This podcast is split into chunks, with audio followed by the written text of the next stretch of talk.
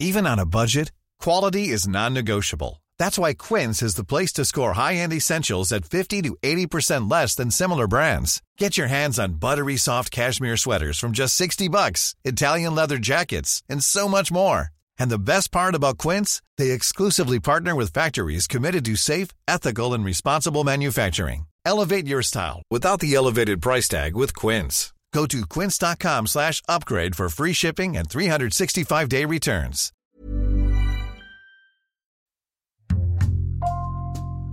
Bonjour, c'est Jules Lavie pour Code Source, le podcast d'actualité du Parisien.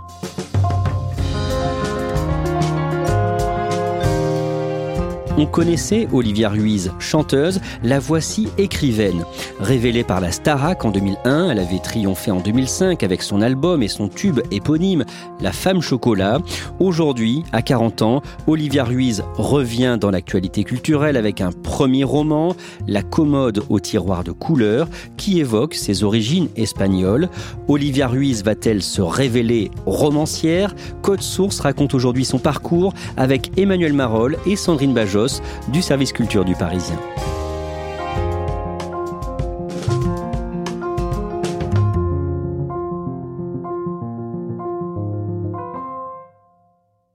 Avant de parler de ses débuts d'écrivain avec euh, Sandrine Bajos, on va raconter avec vous, Emmanuel Marolles, la vie d'Olivia Ruiz, de son vrai nom Olivia Blanc. Elle est née en 1980 à Carcassonne, dans l'Aude. Dans quel milieu? Elle grandit dans un milieu euh, assez populaire, on va dire, euh, dans un tout petit village qui s'appelle Marseillette. C'est une commune euh, de 700 habitants. on avait fait un reportage ensemble il y a quelques années et elle me disait c'est pas difficile, il y a 10% de la population qui fait partie de ma famille. Ma grand-mère a eu 21 enfants, donc après quand tu fais le compte, ça fait beaucoup beaucoup de monde. Et son père est musicien, un musicien de bal, un musicien qui joue dans des grands orchestres et sa mère est employée de bureau. Après, c'est un environnement familial très très important pour elle. C'est-à-dire qu'il y a les parents, mais il y a aussi les oncles, les tantes, les cousins, et euh, tout le monde vit un peu euh, ensemble dans un tout petit village comme Marseillette. Et dans ce petit village, des membres de sa famille tiennent un café. C'est un lieu important pour elle? C'est le café clé euh, de toute sa carrière. C'est le café qui déclenche tout pour elle. C'est un café qui s'appelle La Terrasse, qui est tenu par ses oncles et où elle a grandi. C'est des vieux, comme elle dit, qui jouent à la belote. C'est euh, les oncles et tantes qui sont derrière le, le bar. C'est son père aussi qui sort d'une nuit de concert et qui vient pour donner un coup de main. C'est un peu la maison familiale, quoi, ce café. Elle est comment euh, quand elle devient ado? Elle dit elle-même j'étais hyper conne. Son frère dit euh, qu'elle était un peu insupportable, comme les, ados peuvent l'être. Et puis elle, euh, elle écoute beaucoup de musique, elle écoute Noir Désir, elle écoute toute la nouvelle scène française, et elle forme un groupe de rock qui s'appelle Five. Et elle fait quelques concerts avec eux. Là, on est à la fin des années 90, des petits concerts, des fêtes de la musique, des choses comme ça. En 2001, sa mère lui parle d'un casting pour une école de théâtre, de musique et de danse, une école gratuite. Alors elle lui parle de quelque chose qui va se lancer euh, à la télévision, qui s'appelle Star Academy. Alors il faut replacer ça dans le contexte de l'époque. Évidemment, 20 ans après, on sait ce que c'est euh, Star Academy, mais à l'époque, on ne sait pas du tout. Certains, dont Olivia, euh, pensent que cette émission de télévision va être une sorte de fame à la française. Euh, Fame, à la fin des années 70, c'était une série où on racontait le quotidien d'une école de musique, d'une école de danse, de théâtre, avec évidemment des petites histoires pour euh, chacun des protagonistes, etc. Mais ça a fait l'objet de séries, d'une pièce de théâtre, d'un film d'Alan Parker. Enfin voilà, c'est quelque chose qui vraiment montrait ce que c'était que les, les coulisses du métier d'artiste et la façon dont on pouvait devenir artiste. Et la mère d'Olivia lui parle de cette émission en lui disant ça va être un fame à la française. Donc c'est assez tentant pour une gamine qui a envie d'être artiste, qui a envie d'être chanteuse et qui se dit euh, ça va peut-être être un, coup d'accélérateur. Sauf que la réalité est un petit peu différente. On est en 2001. À l'époque, euh, la télé-réalité, qui est un petit peu partout aujourd'hui, commençait. Quelques mois auparavant, euh, la France avait découvert Love Story, donc avec ces jeunes gens qui étaient enfermés dans un loft filmé 24 heures sur 24. Et Finalement, Star Academy, c'était plutôt un love story musical qu'un fame à la française.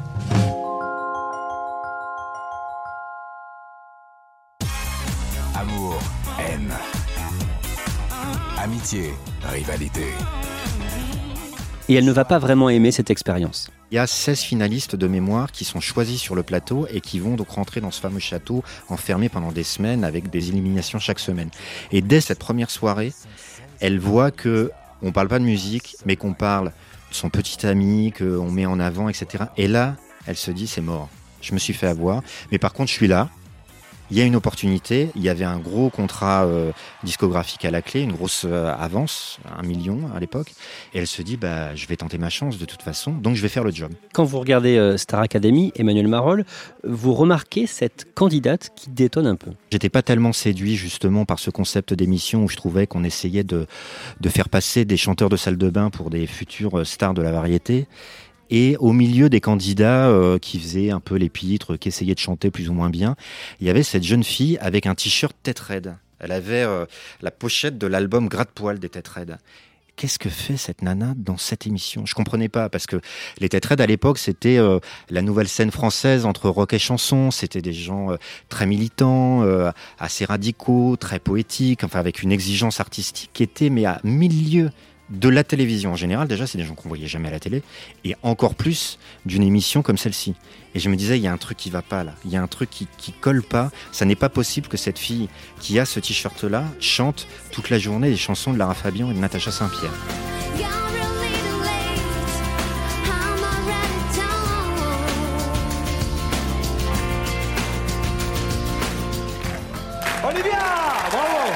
Le 29 décembre 2001, elle est éliminée au stade des demi-finales. Oui, elle est face à Jennifer, parce que c'est une demi-finale féminine à l'époque. Elle perd face à Jennifer. Et quelque part, c'est sans doute ce qui lui arrivait de mieux dans Star Academy. C'est-à-dire de ne pas avoir euh, gagné cette première édition et de ne pas être obligé, entre guillemets, de faire un album extrêmement formaté parce que grande gagnante et donc ayant moins de latitude pour faire ce qu'elle veut. En sortant de la Star Academy, Olivia Blanc change de nom. Oui, Olivia Blanc devient Olivia Ruiz, un clin d'œil à sa famille espagnole et à sa grand-mère espagnole. Après l'émission, il y a une tournée avec les candidats. Il faut savoir que Star Academy, c'était les albums de reprise des candidats, c'était les, disques qui se vendaient le plus en France. La première tournée de Star Academy, c'est une tournée qui a duré pendant des semaines et des semaines. Donc on voyait encore une fois ces 16 candidats euh, inconnus il y a encore euh, trois 3 ou 4 mois remplir des salles immenses, faire des reprises. Et donc Olivia, elle était parmi ces candidats. Elle a fait encore une fois le boulot jusqu'au bout en disant ça sera formateur, on va voir ce qui va se passer après. Jouons le jeu. Et après euh, cette tournée, elle va essayer de, s'enlever l'étiquette Star Academy? Après la tournée, en fait, elle va avoir la possibilité de signer un contrat chez Universal, plus précisément sur le label Polydor. Polydor lui propose un album assez formaté, de variété, lié à Star Academy, et elle, elle dit ben non, j'ai envie de travailler avec d'autres gens j'ai envie de travailler avec Neri, euh, l'ancien chanteur des VRP, avec Juliette, euh, voilà, qui fait de la chanson aussi exigeante, avec les têtes raides dont on parlait tout à l'heure. Et là, le label lui dit, mais tu es gentil, mais ça va pas du tout le faire, parce que tous les gens que tu cites, justement, c'est Star Academy, c'est tout ce qu'ils détestent. Et elle, elle s'est pas démontée. Elle est allée frapper à la porte de tous ces artistes. Elle s'est pris des vents, des moments, justement, parce que certains lui ont dit, mais vous êtes qui Enfin voilà, on vous a vu à la télé, ça n'a pas de sens, etc. Et puis elle est revenue, revenue, et puis surtout, il y a quelque chose qui était assez frappant, c'est que tous ces artistes-là se sont rendus compte que c'était pas une posture, qu'elle venait pas chercher des noms un peu branchés, de faire du name dropping, comme on dit. Elle connaissait vraiment leurs leur disques, elle les avait vus parfois des dizaines de fois en concert, comme c'était le cas pour les Têtes. Et donc à un moment, tous les artistes qui étaient sollicités, ils se sont dit, mais non, en fait, euh, c'est une vraie fan, elle connaît la chanson, elle connaît nos chansons, donc il y a peut-être un truc à faire avec elle. En 2003, c'est la sortie de son premier album, J'aime pas l'amour. Oui, premier album qui arrive, et moi je me souviens très bien de, la sortie de ce disque, et je me suis dit, j'y ai pas cru en fait. D'aller chercher des gens un peu branchés comme Prohom, qui était un jeune mec qui faisait du, rock électro, euh, Neri des VRP, qui avait une très bonne image aussi. Enfin, je me disais, quelque part, c'est trop beau pour être honnête. Et je me souviens très bien de l'attaché de presse de, sa maison de disques à l'époque, qui m'avait dit, euh, rencontre cette fille. Elle a, quelque chose, je suis sûr qu'elle va te plaire, qu'elle va te séduire. Et effectivement, quelque part, comme les artistes qu'elle avait sollicités, moi j'ai été assez séduit par cette euh, jeune fille et surtout en discutant musique avec elle, je me suis rendu compte que là, pour le coup, il n'y avait pas de truc bizarre que quand on parlait de Noir Désir avec elle, euh, elle connaissait. Quand on parlait des Têtes Raides, quand on parlait de Juliette, qui était moi des artistes que j'aimais énormément, je voyais très bien qu'elle connaissait, quoi. Que c'était pas qu'elle n'avait pas appris sa leçon avant de venir. Et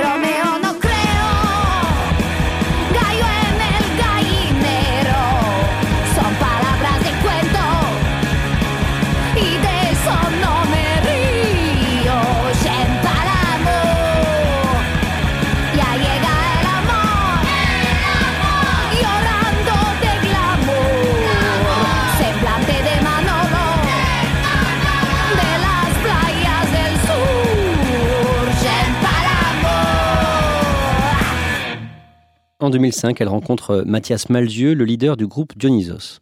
Oui, euh, Mathias Malzieux de Dionysos, c'est une sorte de, pile électrique d'artiste totalement euh, explosif qui fait des concerts incroyables. Il fait 1m65 à tout casser. Il est capable de se jeter dans une foule de 50 000 personnes et de nager euh, au milieu des gens.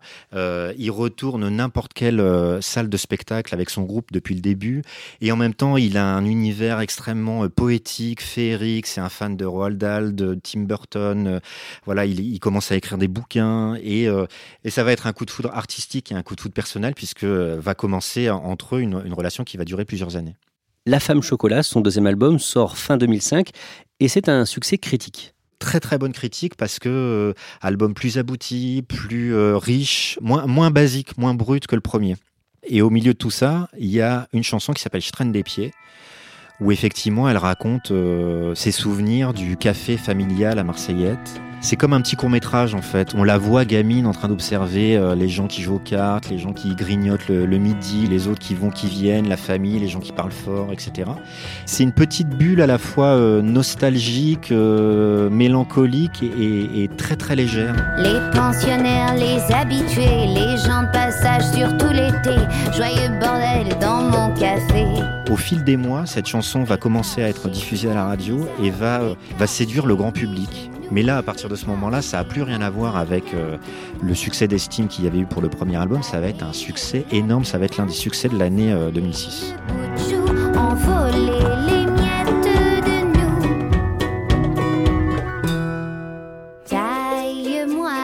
Et La Femme Chocolat est aussi un tube. Et La Femme Chocolat, c'est aussi euh, le deuxième succès de cet album, imaginé euh, avec Mathias Malzieux. Et là, on est dans l'univers vraiment de Mathias. Plein d'images un peu métaphoriques. Euh, cette femme qu'il imagine, dont il est amoureux et qu'il a envie de dévorer. Ça, c'est totalement l'univers de Dionysos et de Mathias Malzieux en tant qu'auteur.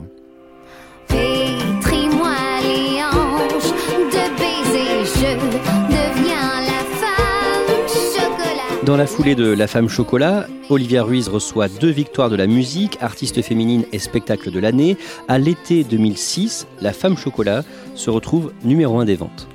Oui, c'est vraiment un carton euh, monumental. Euh, et puis c'est un, succès euh, idéal, c'est-à-dire que c'est un, un album artistiquement remarquable. Vraiment, c'est un très très grand disque. C'est l'un des meilleurs disques de l'année et en même temps, c'est un disque qui arrive à toucher le très grand public. Mais ça veut dire plus d'un million d'exemplaires vendus, ce qui est colossal à l'époque. Et tout le monde la veut, tout le monde l'écoute, tout le monde en parle. Alors qu'encore une fois, il y a des gens euh, sur cet album, euh, Mathias Malzieux, c'est pas toujours de la musique facile. Il y a un duo avec Christian Olivier, le chanteur des Têtes. Euh, voilà, on n'est pas dans un disque a priori très très évident. Et pourtant, c'est un, succès énorme. Et ce qui est assez marrant, c'est qu'à l'époque, pour avoir écrit fait des reportages avec elle, etc., je me rendais compte qu'il y a des gens qui la découvraient et qui étaient totalement emballés par ce disque et qui n'avaient pas du tout en tête le fait qu'elle avait fait Star Academy.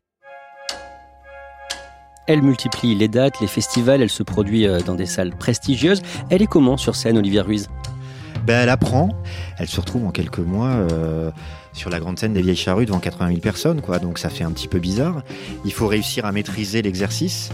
Au fil du temps, elle a, ça a été de, mieux en mieux, quoi. ça a été une forme d'apprentissage aussi avec ses propres chansons. Là, il fallait défendre ses chansons devant un très très large public. Comment est-ce qu'elle vit ce succès? Elle le vit assez bien, ce succès, parce qu'elle a, elle a toujours eu en tête d'où elle venait et qui elle était. C'est-à-dire qu'elle s'est pas perdue dans ce succès. Ça l'a pas grisé, ça lui est pas monté à la tête. Parfois c'est compliqué parce que forcément c'est une forme de tourbillon, un moment d'avoir un petit succès d'estime et puis d'un seul coup voir que tout le monde vous aime, voir que toutes les chansons sont diffusées en permanence à la radio, de jouer devant des dizaines de milliers de personnes ça peut être troublant, mais en même temps, elle avait toujours besoin de retourner dans le sud régulièrement, à Marseillette, dans ce petit village où où les gens l'arrêtent la, dans la rue. Quand on avait fait un reportage avec elle à l'époque, c'était ça, quoi. Il y avait, euh, je me rappelle qu'il y avait une voiture qui passait, c'était la coiffeuse de, du village et qui s'était arrêtée tout de suite. Ah, Olivia, comment ça va? Et, la coiffeuse qui vous disait tout de suite, euh, ah non, mais Olivia, elle a pas changé. Hein. On la voit euh, toutes les cinq minutes à la télé, mais c'est toujours la même. Et c'était, encore une fois, c'était pas un cliché, c'était vraiment la réalité. Entre 2006 et 2011, la collaboration avec Mathias Malzieux s'intensifie. Oui, alors il y a, y a la vie à deux déjà, et puis euh, et puis euh, elle devient une sorte de muse pour lui. Mathias, qui commence à écrire des, bouquins, euh, prépare un très très gros projet qui s'appelle La mécanique du cœur, qui est une sorte de, livre un peu à la Tim Burton, avec plein de personnages euh, étranges, euh, un, un, jeune homme qui a un, une horloge à la place du cœur, d'où le titre, et donc il faut pas qu'il ait trop d'émotions parce que sinon son horloge risque de d'exploser. Donc il faut qu'il soit amoureux, mais pas trop, et il est amoureux d'une petite Lolita, etc., qui forcément a été inspiré par Olivia.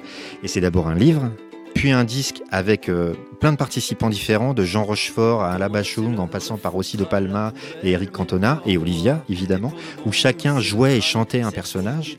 Et puis c'est devenu un concert, il y a eu un très très grand concert au Zénith avec quasiment tous les intervenants, et aussi un film d'animation absolument sublime, où euh, la plupart des, des, artistes qui chantaient sur le disque ont fait leur propre voix, dont Olivia.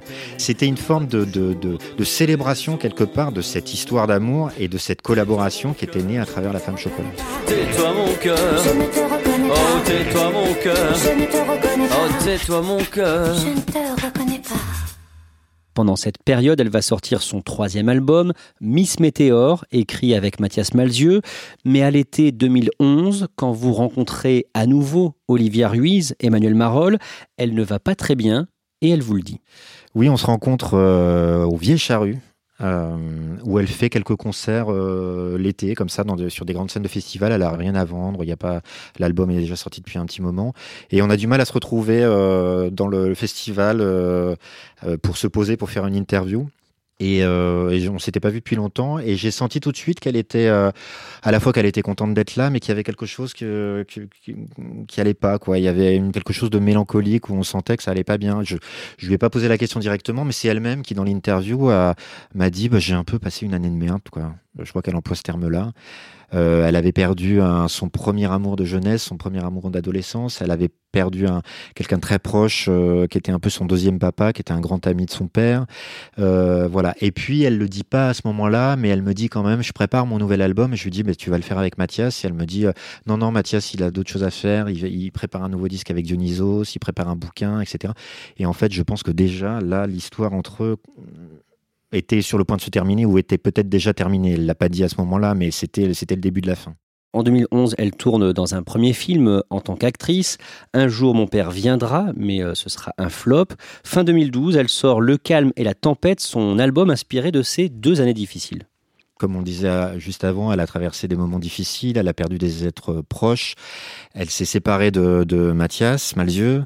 Après, elle, en, parle assez librement en disant, euh, bah voilà, c'est une histoire qui s'arrête, c'est pas non plus la fin du monde, on n'est pas mort, euh, on reste en bon terme, et pour le coup, ils sont toujours en bon terme aujourd'hui. Voilà, c'est une page qui se tourne pour elle, et puis aussi, c'est un moment où euh, peut-être elle commence à avoir envie d'autre chose, elle a peut-être, elle se dit peut-être que la popularité, euh, elle l'a vécu, mais qu'elle cherche aussi euh, à s'évader un peu. Elle a passé euh, un, long moment à Cuba, par exemple, au, moment de l'enregistrement de ce disque. Et elle dit c'était bien de se retrouver anonyme, de se retrouver avec des gens qui, justement, parfois ont des galères pour, au quotidien, etc. Enfin, voilà, le, retour à la vraie vie, c'est toujours quelque chose, le retour aux sources, le retour à, à, à des choses normales, c'est toujours quelque chose d'extrêmement important pour elle. Quoi. En 2013, elle fait la rencontre du chorégraphe Jean-Claude Galota, avec qui elle va faire plusieurs spectacles. C'est un peu le déclic euh, de ce qu'elle est aujourd'hui, c'est-à-dire qu'elle va faire euh, des spectacles qui mêlent le théâtre, la danse, la chanson. On le voit, elle va pouvoir parler aussi de choses plus personnelles. Elle, en parlait dans les dans les chansons, mais fallait parfois un peu lire entre les lignes. Là, elle va euh, construire des spectacles où elle va pouvoir euh, chanter en espagnol, où elle va pouvoir raconter un petit peu l'histoire de sa famille. Et on sent que elle a sans doute envie d'évoluer et de tenter d'autres choses. Que elle est, elle est tout à fait consciente que les 1 million d'exemplaires qu'elle a vendu de la femme chocolat euh, dix ans auparavant ou presque, ça se reproduira sans doute pas et c'est pas grave. C'est pas grave tant qu'on peut faire des choses, tant qu'on peut continuer à évoluer, tant qu'on peut continuer à, à, à s'épanouir dans, dans, dans, différentes disciplines artistiques. Fin 2016, son nouvel album nos corps aimants est beaucoup plus lumineux. Le disque est beaucoup plus lumineux parce que sa vie est plus lumineuse aussi. Elle a rencontré un, un nouveau compagnon qui s'appelle Nicolas Préchet qui est quelqu'un un peu comme elle en fait, qui est quelqu'un d'assez euh, d'assez normal, Il est programmateur de festivals, il s'occupe notamment du Fnac Live. Il a travaillé sur des émissions de télé, le Cercle de minuit par exemple. Et euh, voilà, ils s'installent ensemble et, euh, ils ont un, fils, Nino, qui est né euh, fin 2015. C'est une vie qui lui correspond bien, c'est-à-dire, et Nicolas, il, est, il, est, un peu comme ça aussi, c'est-à-dire que c'est des gens qui connaissent très très bien le milieu de la musique, le milieu du spectacle, mais qui ont beaucoup de recul par rapport à ça. Sandrine Bajos, vous couvrez euh, notamment l'actualité littéraire aux Parisiens. Cette année, en 2020, Olivia Ruiz revient dans l'actualité avec un premier roman qui sort le 3 juin chez Lattès, La commode au tiroir de couleurs. De quoi ça parle d'abord? C'est l'histoire d'une jeune femme, euh, d'une jeune maman qui va hériter au décès de sa grand-mère dont elle était très proche d'une euh, commode avec des tiroirs de couleurs. Et dans chaque tiroir, il y a une histoire.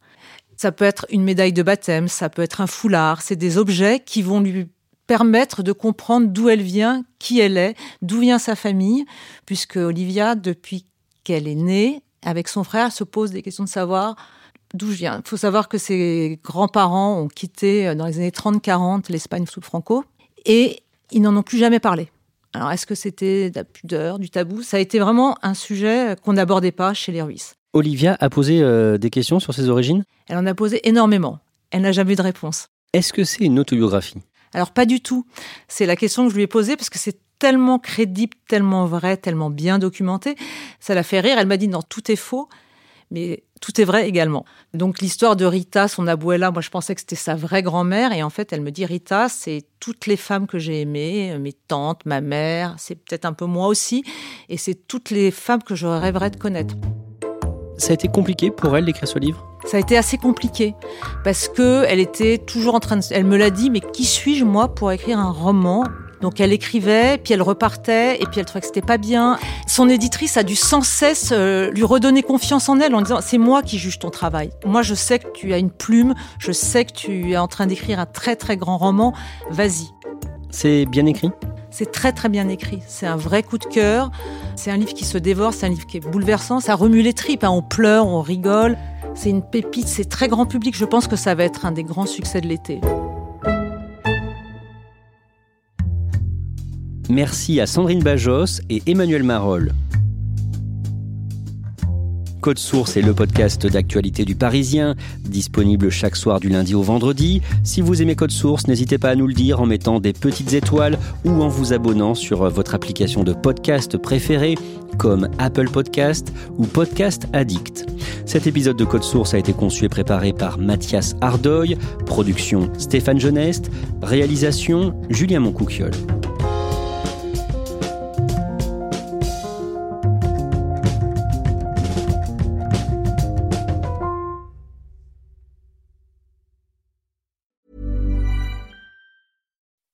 When you make decisions for your company, you look for the no-brainers. If you have a lot of mailing to do, stamps.com is the ultimate no-brainer. Use the stamps.com mobile app to mail everything you need to keep your business running with up to 89% off USPS and UPS. Make the same no-brainer decision as over 1 million other businesses with stamps.com. Use code PROGRAM for a special offer. That's stamps.com, code PROGRAM.